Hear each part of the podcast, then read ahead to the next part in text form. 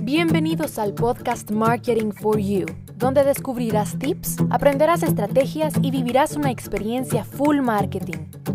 Con Daniela Montenegro. Hola, hola, hola, bienvenidos a un nuevo episodio. Y tal como les prometí en el episodio pasado, hoy vamos a hablar de cómo hacer retargeting a través de correo electrónico, email marketing, cómo utilizar estas dos, eh, bueno, la herramienta del email marketing con la estrategia de retargeting, cómo hacer ese match perfecto que nos genere resultados, que nos ayude a potenciar nuestros esfuerzos y sobre todo a sacarles el máximo provecho a las bases de datos que de alguna u otra forma nos costaron recursos. Bien.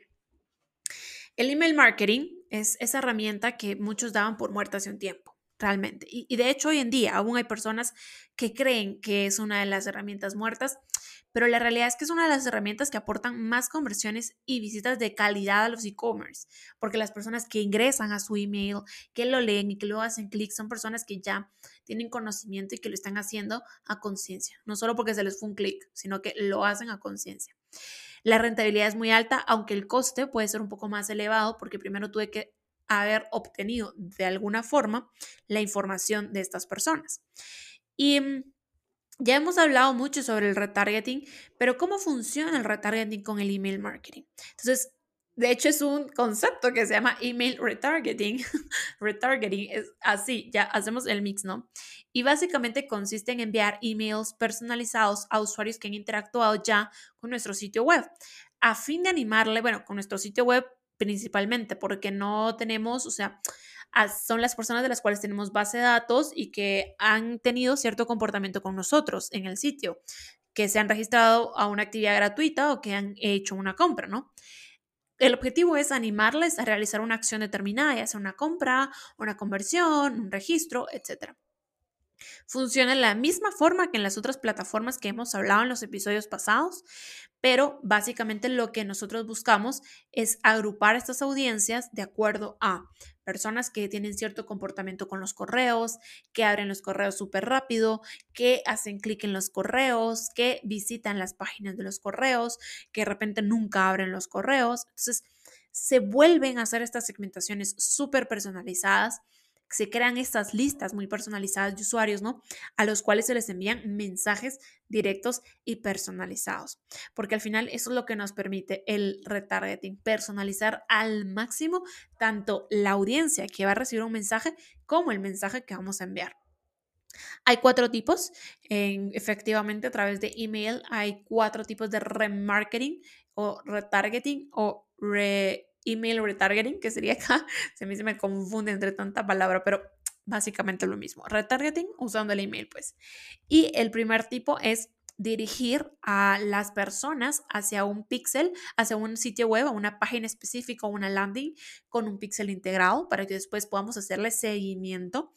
Y en este caso, pues lo que vamos a usar es una base de email propia que nosotros tenemos cargada en nuestra plataforma de email que vamos a llevarles un mensaje muy claro, muy preciso que les permita o que los motive a ir hacia estas otras landings. El segundo tipo es animar al usuario a recuperar su carrito abandonado. Las plataformas de e-commerce e emailing nos permiten hoy en día detectar qué personas se quedaron con el carrito abandonado. Entonces yo les puedo enviar y un mensaje. Sabemos que has quedado a punto de comprar. Te has quedado solo un par de pasos, un par de clics, para motivarte aún más, te voy a dar el 5% de descuento, te voy a dar el envío gratis para que no dejes ese carrito a medias y cierres el, o, y finalices tu compra, ¿no? Luego tenemos el tercer tipo que es utilizando nuestro CRM para las marcas que ya hacen uso de CRM, pues el CRM es verdad que agrupa la información de las personas que van ingresando y además las va agrupando dependiendo del proceso, de la fase de seguimiento que lleva cada uno de los clientes. Por supuesto, un CRM que se actualiza día a día, no un CRM que se deja ahí en el olvido para toda la vida, Un CRM en donde yo le voy poniendo etiquetas conforme va pasando de fase en fase cada uno de los clientes. Yo coloco esas fases y a medida de que vaya teniendo clientes en cada una de las fases, pues nuevamente armo listas, armo segmentaciones y envío mensajes personalizados. Y el cuarto tipo es email marketing email remarketing, mejor dicho, a usuarios que no están en nuestra base de datos. Entonces, esto pues básicamente consiste en contratar un servicio de terceros para enviarles eh, correos a personas que han interactuado con nuestra web, pero que no nos han dejado sus datos. Entonces, em, ahí tenemos que usar servidores externos con cookies, que los cookies son los que recopilan esa información. Entonces, normalmente esos proveedores pues van a cobrar eh, una comisión por cada email o una comisión por la base de datos, ¿verdad? Entonces, pues ahí entramos en un poco más de gastos. Así que lo ideal sería que contáramos ya sea con nuestra base de datos propia o con nuestro CRM para hacer las estrategias de email retargeting. Ahora, ¿Cómo podemos hacer, o siete tips, mejor dicho, para que estas estrategias sean mejor, de mejor calidad y que por ende nos den mejores resultados, pues el primero es la calidad de la base de datos. La calidad de la base de datos hay que estar, la base de datos hay que estarla filtrando constantemente. Personas que no han abierto tus últimos cinco correos, bórralas. No les interesa o simplemente no revisan el email nunca, entonces bórralas, porque tú no necesitas tener en tu base de datos a personas que simplemente no, no, es que no están activas, no están presentes. Pues adiós. El segundo tip, darle vuelta a la creatividad, ser creativos con el mensaje, usar mucho el storytelling, incorporar videos para que todo los lleve a animar y tomar una acción. El siguiente tip es elige bien la nomenclatura, ¿ok? En cuanto a nomenclatura es para que ustedes entiendan qué segmentación están trabajando en cada una. Eso más o menos es, o sea, bueno, esto se refiere a la nomenclatura. Que no le pongan ahí un nombre súper random que solo ustedes entienden, pero que a la hora que ustedes le a alguien más o deleguen una ejecución, una tarea de email marketing, se quede como, no tengo ni idea de qué me está diciendo, no nomenclaturas que permitan, se permitan a ti entender de qué va esa audiencia y a cualquier otra persona.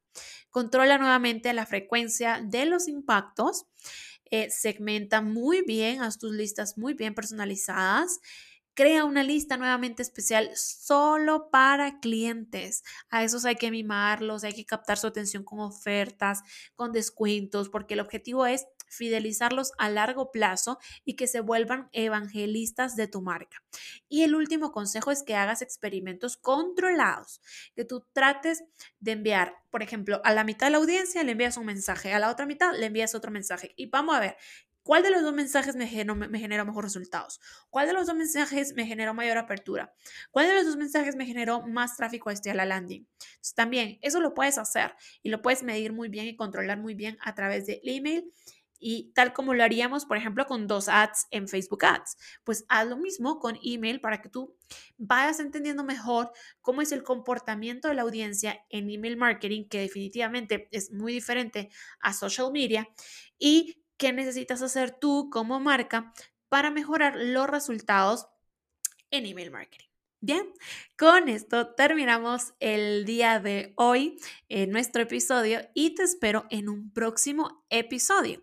¿Qué vamos a estar hablando en el próximo episodio? Vamos a ver, hay muchos temas, realmente hay muchísimos, muchísimos temas, pero vamos a empezar a tocar un tema, em, pues vamos a ver, muy en tendencia, creo yo que es el pan de cada día de cualquier marketer, de cualquier emprendedor, de cualquier creador digital, de cualquier marketero digital y vamos a hablar de Instagram, señores.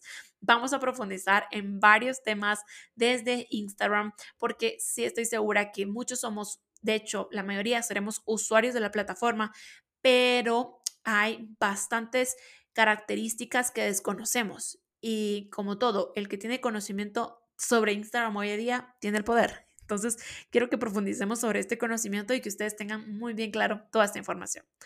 Hasta pronto.